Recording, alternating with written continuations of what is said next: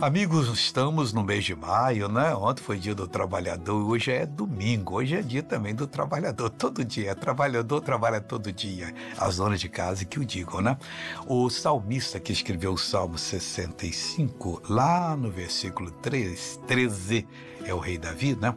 Ele disse o seguinte, falando de prosperidade: Os campos cobrem-se de rebanhos e os vales vestem-se de trigo. Oh, meu irmão, seus campos missionários precisam ter muito rebanho seus. Pessoa que você leva para a igreja vai sendo salvo. Não queira entrar no céu de mãos vazias, não. Multiplique os talentos que Deus deu para você. E Deus quer fazer isso. Aí diz assim: por isso eles se regozijam e cantam. Quem é que regozija e canta? Os campos. Eles vão ficar felizes. Isso é coisa de Deus, o campo espiritual.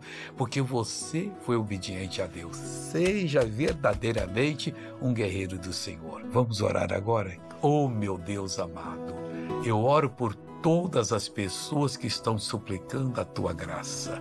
Eu abençoo todas elas em nome do Senhor Jesus.